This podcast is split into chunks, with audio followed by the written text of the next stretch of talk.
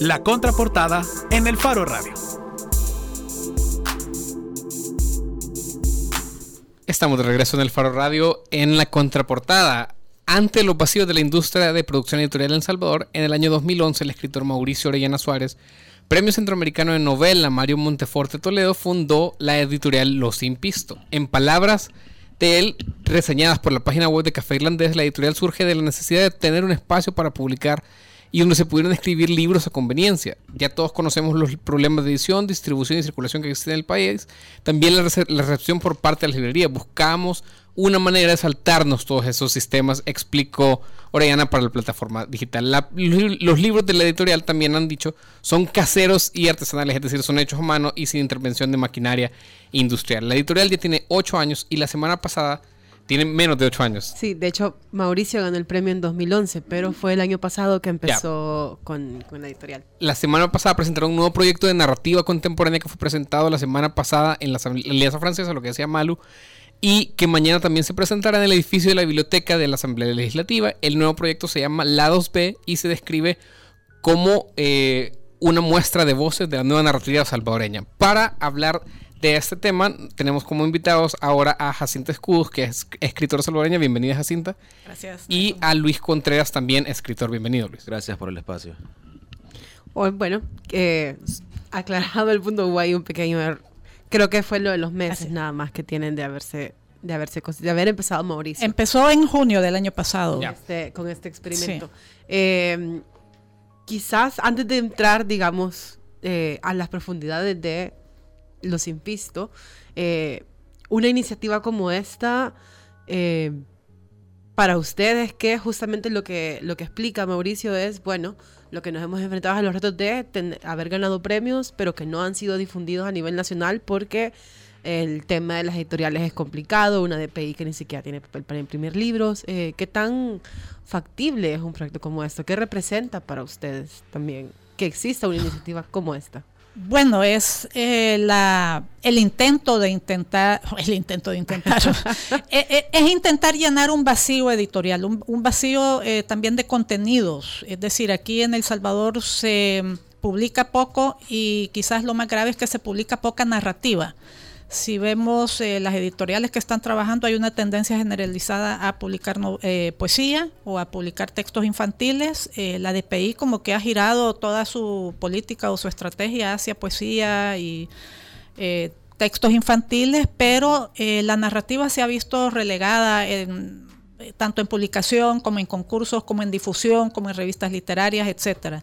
Entonces, ante ese vacío, Mauricio sentía la necesidad de poder dar una respuesta y, una respuesta concreta, no solo quejarse y decir aquí no hay espacios, sino qué hacemos en concreto para esto. Y entonces de ahí surgió un poco la, la, locurita, voy a hablar locura, de empezar a hacer libros a mano. ¿Verdad? Para poder tenerlos entre los... Primero empezó Mauricio con sus propios libros para tenerlo entre los cheros, después me llamó a mí y yo también le pasé tres libros, entonces, y luego comenzamos a, ver cómo podíamos expandir todo este trabajo. ¿Qué pensó usted cuando Mauricio le dijo, mira, quiero imprimir así caseramente unos libros tuyos eh, para venderlos. Lo que pasa es que Mauricio y yo tenemos una amistad desde hace muchísimos años, tenemos casi, ¿qué? Hoy 19, 18 años de conocernos ya, de ser íntimos amigos, entonces si Mauricio me dice démosle, yo le doy, ¿verdad? Sí, y, y, la verdad es que lo pensamos como una cosa pequeña, pues, o sea, así un poco pensando para tenerlo entre los amigos, para tenerlo aquí quien lo pida, porque tanto Mauricio como yo hemos tenido, eh, sobre todo hemos publicado fuera del país. Entonces aquí los libros no están disponibles, la gente nos pregunta, tampoco las editoriales en El Salvador reeditan títulos, cuando se acaban las ediciones se acaban.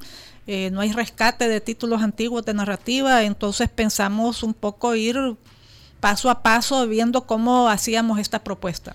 Esto, eh, Luis, esto de hecho a mano y sin intervención de maquinaria industrial, o sea, ¿en, qué se traduce? Eh, ¿Y es como una forma de darle valor agregado a los libros? ¿O, o, o sea, se, se, le puede considerar que también tiene una, un valor agregado por eso, ya también, también por la entrega, pues, porque personalmente Mauricio es la que hace los, las entregas de, dependiendo en dónde quede con el, consumidor o consumidora de literatura, eh, de los diferentes títulos del lado B de, la editorial de Los Impistos, ¿verdad? Específicamente estamos hablando del lado B y pues también me gustaría recalcar que el nombre, de dónde viene el título del libro, que es básicamente esto de los vinilos, que es este básicamente eh, lo de, los, cassettes también. También, pero específicamente de los vinilos era de los lados B, que son los que casi no se escuchan, o que básicamente la gente va por los lados A, por el lado A del vinilo.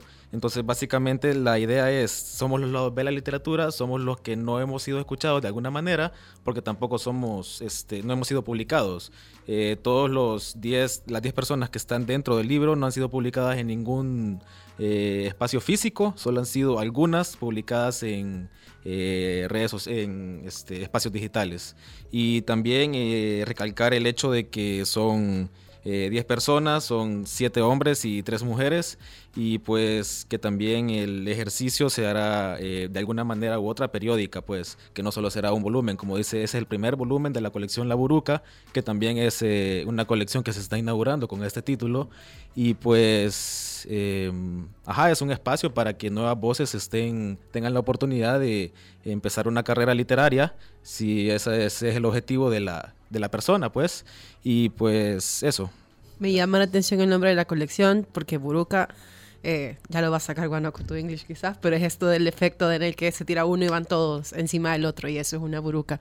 Eh, a eso se referencia también este, el nombre de la colección, es decir, gente que eh, es decir, lo que Mauricio pretende es un esfuerzo de visibilización no solo de autores, sino de un tipo específico de literatura, que en este caso es la narrativa.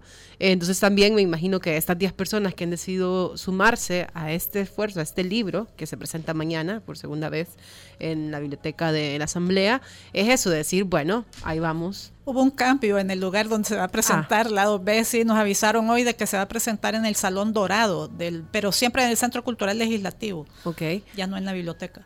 Pero solo para resaltarse esto es el, digamos, también la suma de esfuerzos de escritores que dicen, bueno, lo que decías Jacinta es una locurita, pero démosle apostémosle por, eh, aunque así sea en dosis pequeñas, ir imprimiendo libros para que la gente empiece a conocernos. Sí, exacto. De hecho, también por eso es la imagen de la portada. Como podés ver, es un autobús de... De hecho, nos dimos cuenta esta semana de que por, por medio de una cuenta de Twitter, que es de Historia del Salvador, de que básicamente eh, la foto de un transporte público de 1980 y que hay gente arriba, gente a los lados, como ahora en la 44, pues, o en algunas de las rutas de San Salvador, podés encontrar ese tipo de, de fenómenos pues, de que la de que el transporte público va como que sardina. Y eso también este, encaja con lo de la buruca que, y con los sexos también, de que son diferentes como visiones de narrativa que tenemos, eh, de diferentes lugares, eh, que no tenemos como ningún punto de conexión entre nosotros, pues por eso mismo también el nombre de la colección, la buruca, queda bastante bien. Pero porque yo, también agregaría ahí de que eso de la buruca es eh, que hay un montón de gente que está escribiendo narrativa y que no es visible. Es decir, la gente ahí está y no han tenido espacios para canalizar su trabajo. como decía Luis, se ha canalizado un poco por redes sociales, por algunas revistas como Café Irlandés, pero este no han tenido acceso a publicar realmente el libro. Entonces, ahí está esa gente, ahí está incluso participando en juegos florales y perdiéndolos misteriosamente, ¿verdad? Porque hay varios, curiosamente, que están en la, en la muestra que han perdido juegos florales, pero, es decir... ¿Por qué misteriosamente?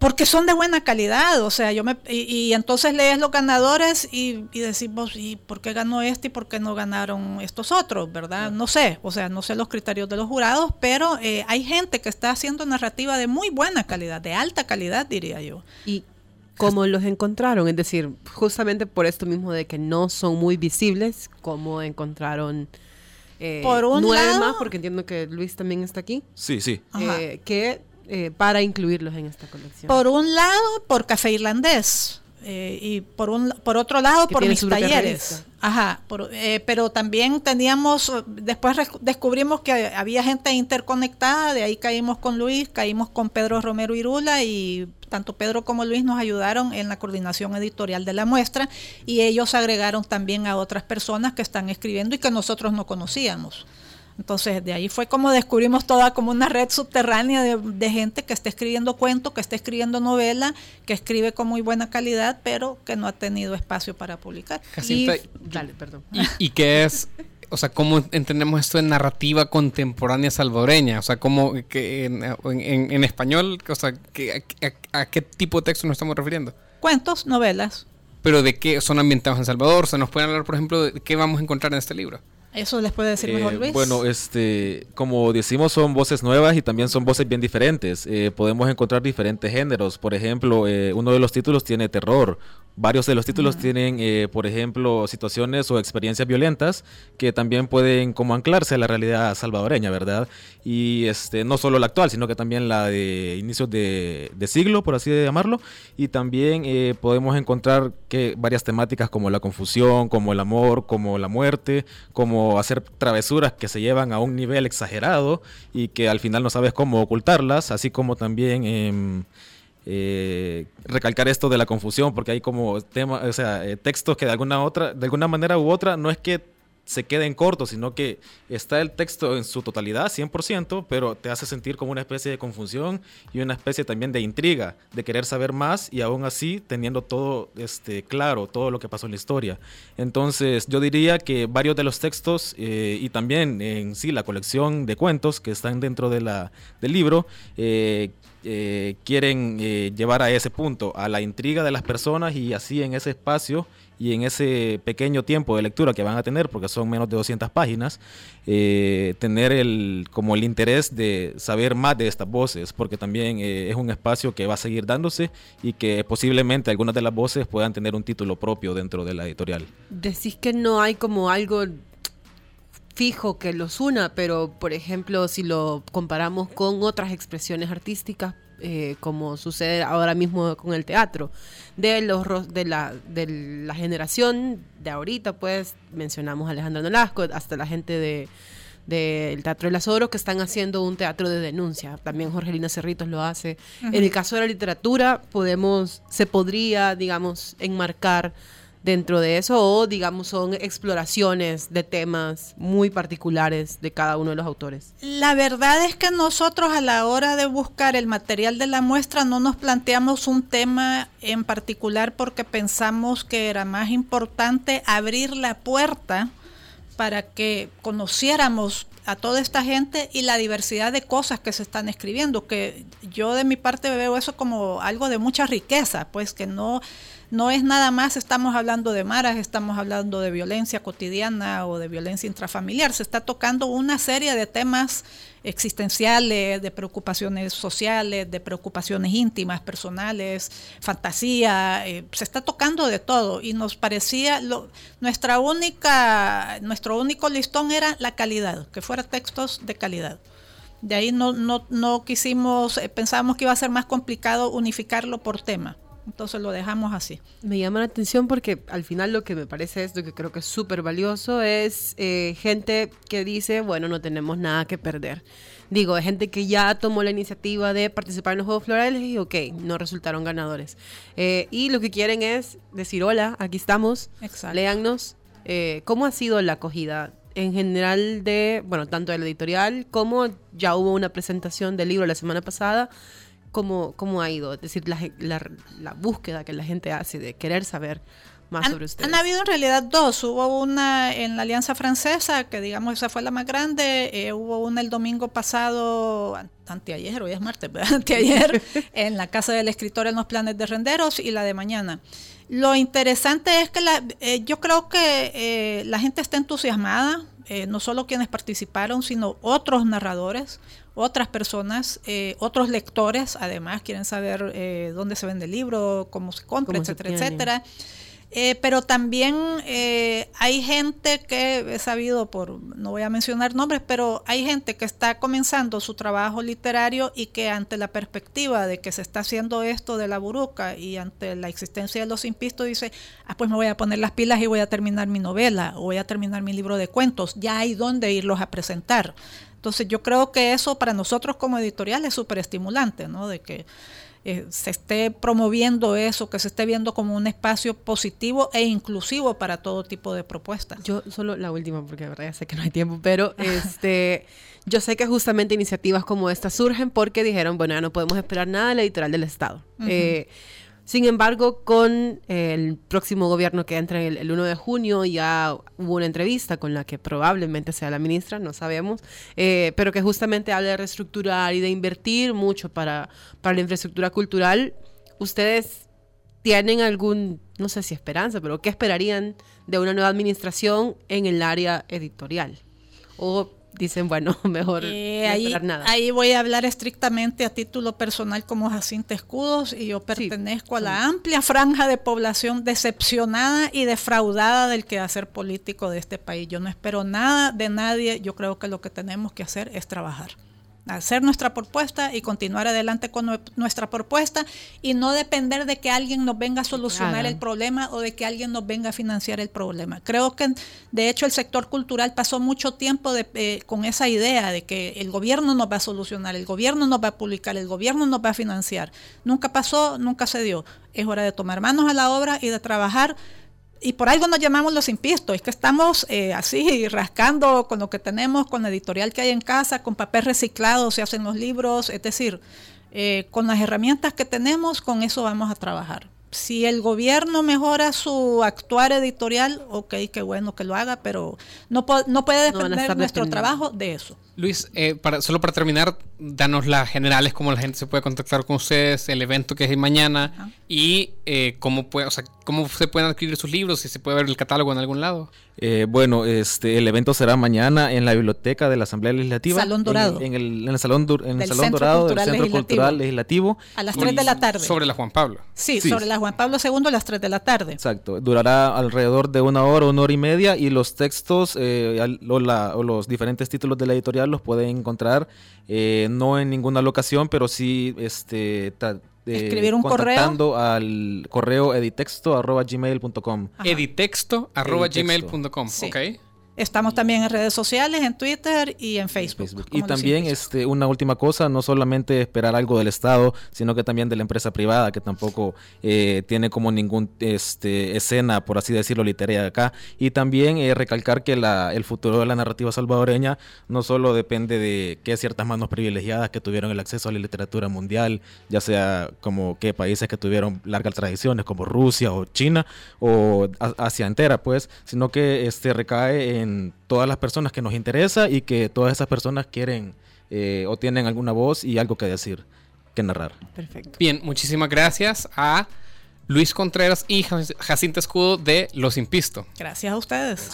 Nos vamos con una canción salvadoreña que se llama High de un bicho que se llama Javier Michils que está haciendo una música chiva. El grupo se llama Mush y eh, escúchenla. Nos vemos. Adiós. Chao.